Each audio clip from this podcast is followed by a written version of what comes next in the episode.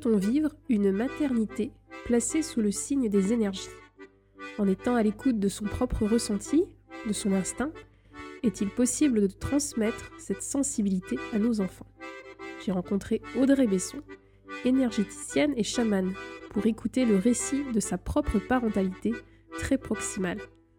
Devenir mère est une étape qui a chamboulé beaucoup de ses certitudes et qui en a renforcé bien d'autres. Avec beaucoup de bienveillance, elle nous livre ici son expérience de jeune maman toujours connectée à ses sensations énergétiques.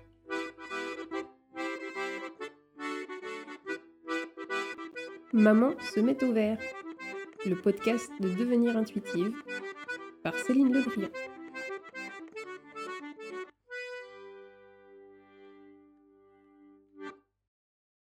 Bonjour Audrey. Bonjour Céline. Merci de, me recevoir euh, dans ton cabinet. Avec plaisir. Donc tu es bioénergéticienne, numérologue et chamane depuis 11 ans. Oui, tout à fait. Tu proposes des une formation à l'énergétique aussi depuis quelques années. Oui. Et j'ai vu aussi que tu proposais des massages au bol tibétain, oui. qui viennent d'être certifiés en plus récemment. c'est ça. Euh, une formation pour devenir magnétiseur, une méthode aussi euh, pour libérer les mémoires ancestrales, les mémoires anciennes. Tu tiens un blog aussi sur Internet depuis près de 15 ans. Oui, tout à fait. Et je te rencontre aussi aujourd'hui parce que tu es jeune maman, un petit garçon de 14 mois, tu m'as dit. Exactement. Voilà. Alors déjà, euh, bravo pour tout ça. Merci. quand j'ai regardé ton, site internet et voilà, tu as essayé de te découvrir avant de, venir à ta rencontre, je me suis dit, waouh, elle est engagée dans beaucoup, beaucoup de choses, Audrey. C'est assez incroyable. Alors, la première question qui m'est venue, c'est d'où te vient cette euh, sensibilité euh, aux énergies, ce ressenti énergétique? C'est quelque chose que tu as développé là il y a une dizaine d'années ou c'est quelque chose de plus ancré pour toi Alors non, je pense que je suis un peu comme Obélix tombée dedans quand j'étais petite. Euh, mon histoire familiale a fait que je me suis retrouvée avec mon premier jeu de tarot et d'oracle à 7 ans. Donc euh, j'ai commencé à tirer à ce moment-là, euh, sauf que c'était pas du tout développé. Et du coup, je l'ai pas mal réfréné pendant plusieurs années. Et puis à l'adolescence, euh, vers 15-16 ans, c'est là où mes perceptions ont réaugmenté et j'ai commencé à vraiment repartir dedans et en prenant des bonnes bases. Euh, sauf que jusqu'à à peu près 2008-2009, je ne pensais pas qu'on pouvait en vivre. Et c'est euh, par mon parcours professionnel initial qui était dans le secrétariat médical et paramédical que j'ai pu rencontrer des professionnels en paramédical justement qui étaient qui commençaient en fait à faire ce type de métier. Et je me suis dit oh mais en fait pourquoi pas moi? Hmm. et du coup j'ai décidé de, de, tout assumer et partir euh, à Arcachon faire ma première école puis après une fois que j'ai poussé la porte euh, j'ai euh, voilà je me suis engouffrée pleinement dedans et j'ai j'ai ouvert ce beau chemin voilà qui, qui m'a ouvert plein plein de portes après tu étais dans le milieu médical et tu as rencontré des personnes qui t'ont témoigné de ces pratiques. Et comment, quel a été le déclic à un moment pour te dire euh, qu'avec euh, ces pratiques-là, tu pouvais aider, soigner des personnes euh, Comment ça s'est passé un peu cette rencontre Alors en fait, dans les professionnels que j'accompagnais, parce qu'en fait j'étais moi chef d'équipe dans une structure euh, justement de secrétariat médical et paramédical, on avait notamment euh, certains acupuncteurs, certains ostéopathes. Et donc du coup, j'ai commencé à me rendre compte que toutes mes toutes ces choses que j'aimais, qui étaient notamment la relation d'aide par le toucher, euh, pouvaient être un métier suite à une expérience personnelle, je me suis dit, allez, je m'en vais à la campagne, parce que la ville m'embêtait. Donc je suis partie euh, vraiment renouer à la campagne, et puis je cherchais, j'étais toujours dans cette thématique-là. Et, euh, et un jour, j'ai cherché toutes ces pans de métiers qui me plaisaient, qui étaient la réflexologie plantaire, le massage et tout. Et j'ai trouvé cette école à Arcachon, et je me suis dit, allez, on tente. Si je le pour moi, si je le tentais pas à ce moment-là, sans enfant, sans crédit, sans rien, euh, si j'osais pas, ben j'oserais jamais. Donc euh, du coup, j'ai euh, j'ai fait le choix d'y aller. Mais j'étais au départ vraiment pleinement plutôt partie sur les métiers du toucher. Donc ce qui était voilà massage, réflexologie, massage aux pierres chaudes et puis shiatsu et acupuncture.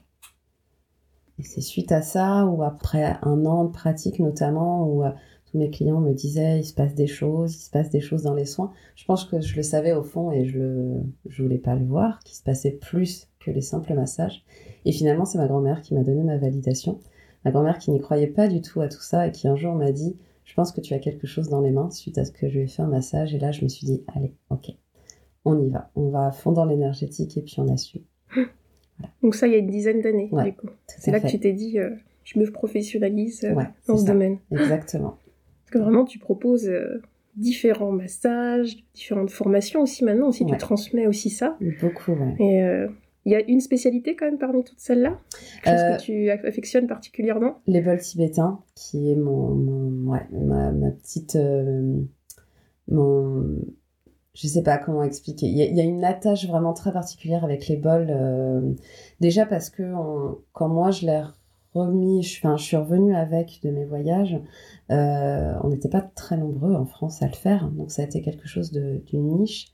Et parce que comme c'est une technique sur laquelle on est venu me chercher sur plein de projets différents, je l'ai intégré dans, dans plein de choses et j'ai vu la magie que ça pouvait amener.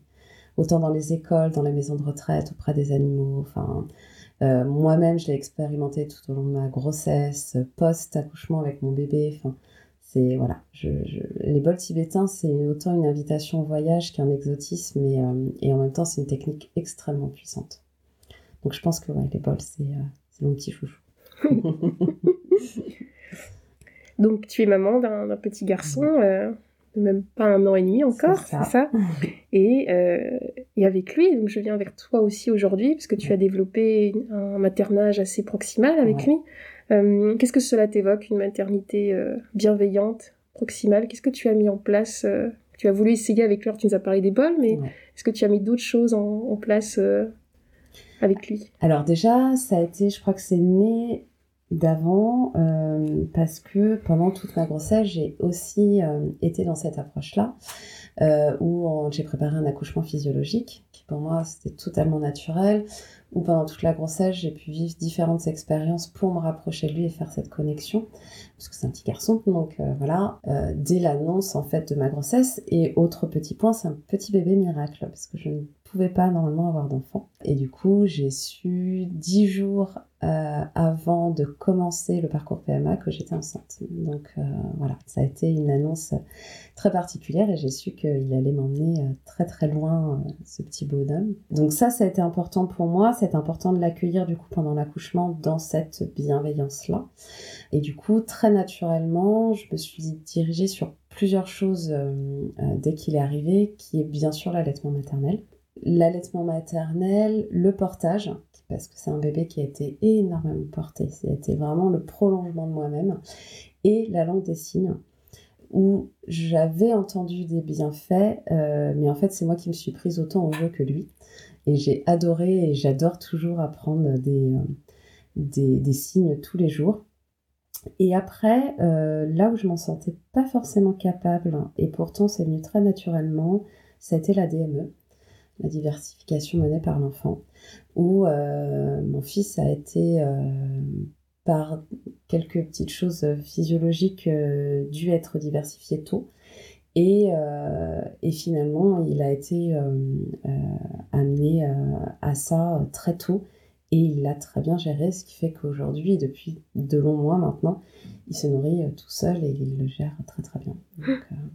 mais je sais qu'en en partageant avec d'autres, que ça soit des amis, des connaissances euh, ou même des clients ou euh, la DME, quelque chose qui fait peur à beaucoup de monde. Cette euh, possibilité d'étouffement, et alors que nous, on a. En fait, on, me suis vraiment aperçu bébé gérait très très bien en fait. Donc, là, il gère beaucoup de choses par lui-même, il va vers une autonomie très très jeune. Très très jeune, Entre la DME, la langue des signes, qui arrive euh, aussi à, s'exprimer par ce biais. Ouais, ça y est. Ça a été long, euh, un peu, c'est un peu au départ décourageant, je peux le comprendre. J'en ai échangé avec d'autres parents parce que finalement, ses premiers signes sont. Son premier signe est arrivé vers 11 mois. Donc pendant 11 mois, on signe, on signe, on signe en se disant, mais en fait, il se passe rien. tout le monde m'avait dit, tu verras, à un moment, il va y avoir un déclic. Et euh, effectivement, il a eu ce déclic. Et depuis, il s'éclate. Donc ouais, le but, ça a été vraiment de l'accompagner vers sa propre autonomie. Donc euh, on a été aussi en motricité libre, euh, même avec parfois certaines frayeurs pour d'autres, mais j'ai laissé mon enfant expérimenter le fait de descendre des marches ou descendre du lit depuis toujours en lui montrant la bonne position. Et depuis, il le gère très très bien. Donc euh, voilà, j'ai une grande confiance en lui en fait. Et du coup, je, je le laisse euh, progresser. Et je l'entoure juste de sécurité pour qu'il puisse progresser euh, comme il le souhaite. Mm. Donc là, j'entends, tu t'investis beaucoup auprès de lui pour qu'après il fasse par lui-même, mais pour l'instant, c'est quand même beaucoup de temps passé à ses côtés, mm. comme tu dis, pour l'aider à descendre, l'aider à comprendre toutes ces choses-là. Mm. Et d'un autre côté, professionnellement, tu proposes euh, beaucoup de, prestations aussi. Donc j'imagine que c'est une organisation à mettre en place. Comment tu trouves ton, équilibre au quotidien entre toutes ces, facettes? Alors, je vais être tout à fait honnête, je suis encore en train de finaliser cet équilibre. Euh, je...